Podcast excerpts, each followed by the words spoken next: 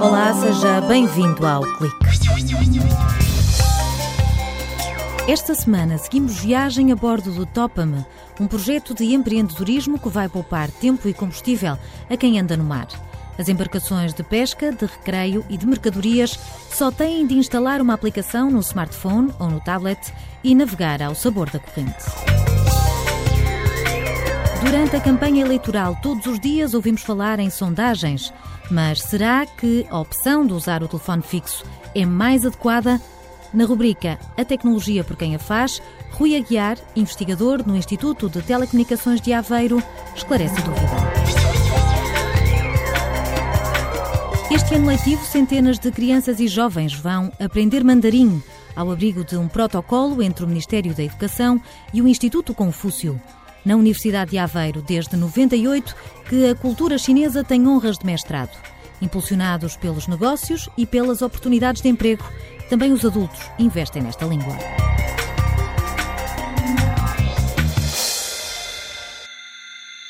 O mar corre nas veias do Tiago Sá. Nascido numa família de pescadores, este jovem aluno da Universidade de Aveiro sempre acreditou que o conhecimento científico podia facilitar a vida a quem anda na faina. Não sei se têm noção, mas, por exemplo, um barco de pesca a 30 metros de arrasto gasta por dia normalmente 2 mil euros de combustível, 1.500 a 2 mil euros, ou seja, não é nada pouco e conseguir reduzir isto de alguma forma, através de, uma melhor gestão, aproveitando as correntes ou alguma coisa do género, surgiu-me esta ideia de então vamos lá procurar algum mestrado que me possa ajudar nisto. Encontrei o mestrado em Ciências do Mar e Zonas Costeiras aqui na Universidade de Aveiro e tudo começou aí. A ideia veio à tona em 2013 ao Tiago Sá e ao Paulo Silva, alunos de mestrado no Departamento de Física, juntou-se Filipa Domingues, na altura também aluna da Universidade de Aveiro. Com os dados de previsão de correntes marítimas, desenvolveram um software que otimiza as rotas das embarcações. Muitas instituições têm esses dados. A Universidade de Aveiro, Instituto Superior Técnico, o IPMA, Instituto Hidrográfico têm esses dados. Só que não tem é uma plataforma, ou seja, ter algum de modelo numérico que gere esses, esses dados para os próximos dias, para conseguir gerar essas rotas para os barcos. E o que nós pretendemos fazer, então, tirar este conhecimento gerado nas universidades ou instituições públicas e conseguir eh, criar um modelo de negócio que funcione. O nosso público-alvo seja qualquer dono ou mestre de embarcação, seja pesqueira, seja de recreio ou de mercadorias. A aplicação corre num tablet ou telemóvel com o sistema Android e, para funcionar, precisa de ligação à internet por isso tem de ser acionada ainda em terra. Subscrevendo a aplicação, Filipe Domingos explica que o utilizador tem acesso à melhor rota. O trajeto sugerido, além de ser mais seguro, permite poupar tempo de viagem e combustível. Mal se abre a aplicação, então aparece o mapa de Portugal, tem já então uh, já tem lá indicado quais as correntes. Depois uh, o utilizador apenas tem que colocar o ponto, o ponto de saída e o ponto de chegada que pretende é apenas colocar ponto de chegada, ponto de saída, ele então irá fazer a rota mais otimizada. As correntes variam ao longo das horas, eh, mas a nossa aplicação já faz a atualização horária automática. Ao utilizarmos correntes que sejam mais favoráveis e tentando fugir das mais favoráveis, ou seja, eh, conseguimos afastar-nos de remoinhos ou de correntes muito intensas, de modo a que o barco tenha num trajeto mais seguro. A aplicação foi bem recebida pelas associações de pescadores da Pova de Varzim e de Aveiro. Tiago Sá nem sequer lembrar dos enjoos que sentiu a bordo do barco quando testaram a aplicação. Mas a equipa respirou de alívio ao ver que esta plataforma era útil, até porque o oceano não é propriamente uma autoestrada. Para eles, o caminho mais curto é uma linha reta, sempre. Independentemente de serem correntes contra, muito fortes ou, ou a favor mais ao lado um pouco, porque eles também não sabem se, se ali ao lado, a 2 km ou a 3 km, tem uma corrente melhor que os leva para o, o sítio que eles, que eles querem ir mais rápido. Fizemos uma viagem de, de 15 horas, mas só utilizamos a 5 horas isto. E conseguimos uma poupança na ordem dos 2 a 4%. Para aquele barco, por ano, dá uma poupança de 20 mil euros por ano. A bolsa do passaporte para o empreendedorismo acabou em junho. Agora andam à pesca de financiamento. Com sede na Sanjotec, em São João da Madeira, o Topam precisa de 50 mil euros para melhorar o software, tratar das patentes e investir em divulgação. Será que podemos confiar nos estudos sobre as intenções de voto? E os inquéritos por telefone fixo serão fiáveis? Rui Aguiar, investigador no Instituto de Telecomunicações de Aveiro, analisa a tecnologia por detrás das sondagens. Hoje vamos falar de sondagens. Afinal, não se tem falado outra coisa em Portugal nas últimas semanas. Só para relembrar, as sondagens fazem-se amostrando uma pequena população. A ideia é consultar um conjunto pequeno de pessoas suficientemente grande para ser representativo de toda a população portuguesa, mas suficientemente pequeno para poder ser facilmente consultado. As empresas de sondagens têm como grande habilidade saber escolher este pequeno conjunto de pessoas eh, e sabê-lo escolher de forma a cobrir realmente os aspectos demográficos e geográficos da eh, nação portuguesa. Afinal de contas, se fôssemos a fazer uma sondagem do número de benfiquistas, consultando as pessoas que estão sempre no estado do dragão, dificilmente obteríamos uma estatística razoável ou credível. Vamos então à questão tecnológica. E porquê é que é um, um aspecto também nas sondagens? As sondagens, para poderem ser eficientes, são feitas recorrendo a telefonemas para números fixos. Ora, todos nós vemos que cada vez mais o número fixo é usado cada vez menos. As pessoas cada vez mais dependem dos telemóveis.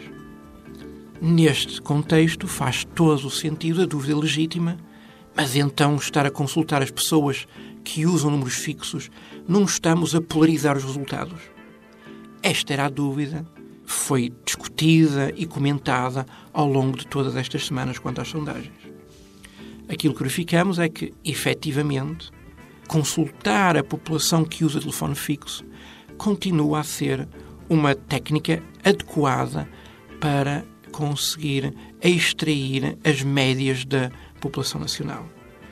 É verdade que a mudança para o telefone celular é uniforme, mas aparentemente o telefone fixo continua a ter o seu papel na nossa sociedade. A tecnologia por quem a faz, um espaço de opinião assinado por Rui Aguiar, investigador no Instituto de Telecomunicações de Aveiro.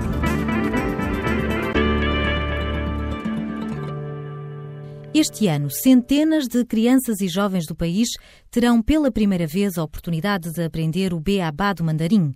Mas em São João da Madeira, a língua mais falada do mundo já não é novidade como sublinha Carlos Moraes, diretor do Instituto Confúcio da Universidade de Aveiro. O projeto São João da Madeira começou em 2000 e, inícios de 2013, janeiro, eh, eh, com o Departamento de Línguas e Culturas.